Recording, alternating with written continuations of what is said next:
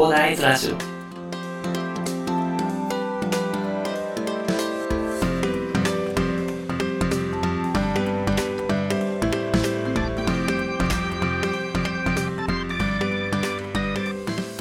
はい、おはようございます。こんにちは、こんばんは、広大です。この番組ではですね、一級建築士を持ち、セールスデザイナーとして活動している私がですね、副業歴1年の経験と絡めながら、サラリーマンの人生に役立つ情報を発信していきます。さて、昨日から配信を始めたスタンド AM さんで聞いていただいている方はご存知ではないと思われますが、実はですね、私はまあこれまでヒマラヤさんの方でですね、あのリノベマンションで住居費を抑えて、スキル獲得とか、あと副業にね、コミットするための資金とか時間を確保するということでね、リノベーションについてね、資産運用の知識と絡めながら様々な知識を発信してきました。ただですね、今回、まあそろそろイメージが湧いたと思われることとですね、スタンドヘムさんでね、配信を始めたということでですね、今回からいよいよ副業ステップに移行していきたいと思います。やはりね、サラリーマンお役立ち情報局ということでね、副業は欠かせませんのでね、そちらはまあ、配信していきたいと常々思ってたんですけど、いよいよね、配信ということでね、あの、移行させていただこうと思います。まあ、ただですね、副業についてはですね、もうすでに多くの方が配信されているっていう現状があるんですよね。まあ、それを見ながら、まあ、ちょっと始めてみるというところで、まあ、皆さん、いろいろ動かれている方も多いかと思うんですけども、そのためですね、ブログ歴1年で、まあ、並行してね、読書しまくって、まあ、ビジネス知識を溜め込んだ1年半の経験を活かしながらですね、これから取り組む私の事業を通して得た役立つ情報を随時発信していってですね、副業初心者の方や、あとこれから副業を始める方がね、具体的にどうやって副業を始めたらいいかっていうのをイメージできるようにね、私の事業のね、進捗と合わせながらね、報告させていただいてね、多分、副業始めろっていうことでいろいろ言われてるって、これとかおすすめだよみたいな感じでね、いろいろおすすめとかされてると思うんですけど、まあ、実際にどうやって始めていくっていうのを配信してる方っていうのはなかなか少ないと思うんですよね。まあ、あの、実際、いろいろ試行錯誤していくものなのでね、まあ、その過程をなかなかつらつらと話しても、なかなか YouTube とかと、だとね、あんまり聞かれなかったみたいな。あと見られなかったみたいな。あとブログとかもね、そういうのはあんまり見ないみたいな感じのね、あったと思うんですけど、まあ、ラジオということでね、ながら聞きもできると思いますのでね、実際どういうステップを踏んで、授業がまあ始まっていくか、副業が始まっていくかっていうのをね、参考に配信できたらなと思ってます。まあ私っていうのは、あの、毎日ですね、本業と、あとこんな感じで音声配信をさせていただいているんですけど、それ以外の時間をフルコミットしてですね、最近は、あの、セールスデザインの事業展開の方にね、取り組んでいるんですよね。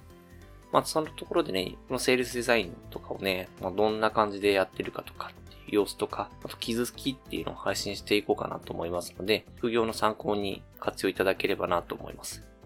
まさすがにね、あの、まあ、毎日のこれやりましたみたいな感じの報告じゃなくて、まあ、今はこんな感じのね、段階でですね、こういう作業をしていて、まあ、今実績としてはもうこんな感じでやっていますと。で、全体的な副業のそのスキームに落とし込むんだったら、まあ、こういう話がありますみたいな感じでね、実際の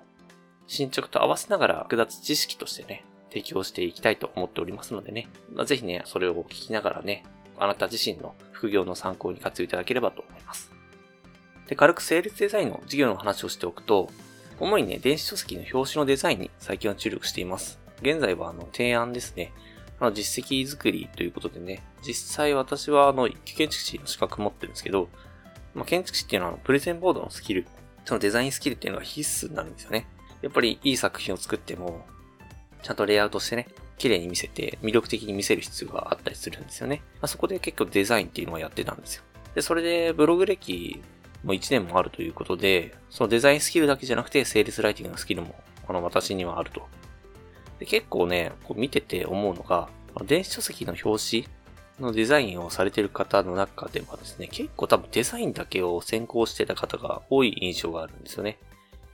それが何が問題なのかっていう話なんですけど、やっぱりデザインだけをやっててもですね、セールスのあの知識、セールスライティングとか、あのセールスの知識っていうのがないと、やっぱりあの、興味を引くっていうところから、クロージングまで持っていけないんですよね。クロージングっていうのを購入してもらうっていう話があるんですけど、やっぱり電子書籍って表紙で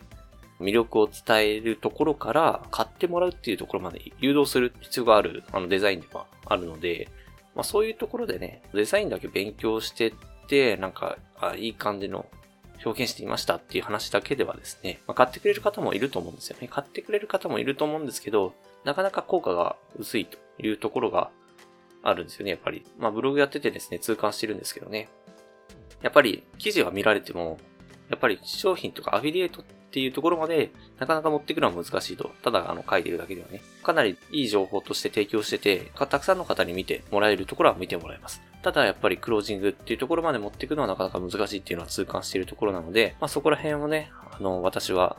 セールスデザインということでね、盛り込みながら今価値としてね、提供させていただいててですね。まあこの間も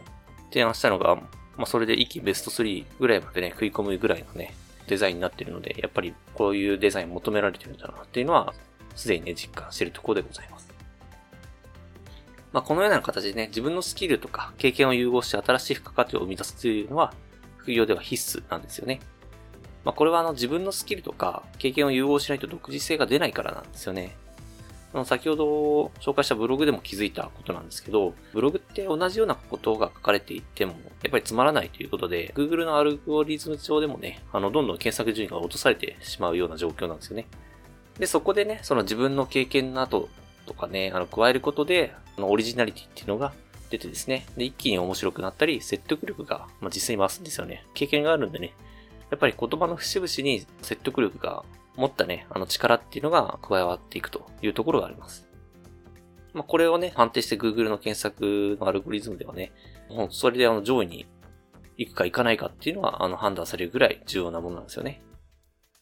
まあ、ということで、今回は移行後初回ということでね、まず今回はですね、配信ステップの移行の報告ということとね、軽く副業でアウトプットする際に必要な考え方ということでお話しさせていただきました。アウトプットでね、自分のスキルとか経験を融合することっていうのは非常に大切なんですよね。Google の検索だけで得た情報のまとめっていうのは、あのほとんど価値がないと思っていただいていいと思います。実際私はググって得た情報だけでブログを半年くらい配信していたところがあるんですけど、まあ、全く伸びませんでしたね。やっぱり。で、まあ、これじゃやばいということで、読書で得た知識と、あと自分の経験を融合したまだ仕事帰りの買い食いで消費してるの、コンビニ買い食い依存脱却方法という記事を書いたんですけど、まあ、今でも人気記事になってますね。概要欄にリンク貼っとくので、まあ、参考にしていただければと思います。ぜひね、皆さんもね、せっかくアウトプットするんであればですね、まあ、多くの人に見てもらえるようにね、自身のスキルとか経験を織り交ぜていきましょう。ということでね、今回はこんな感じにお話しさせていただきました。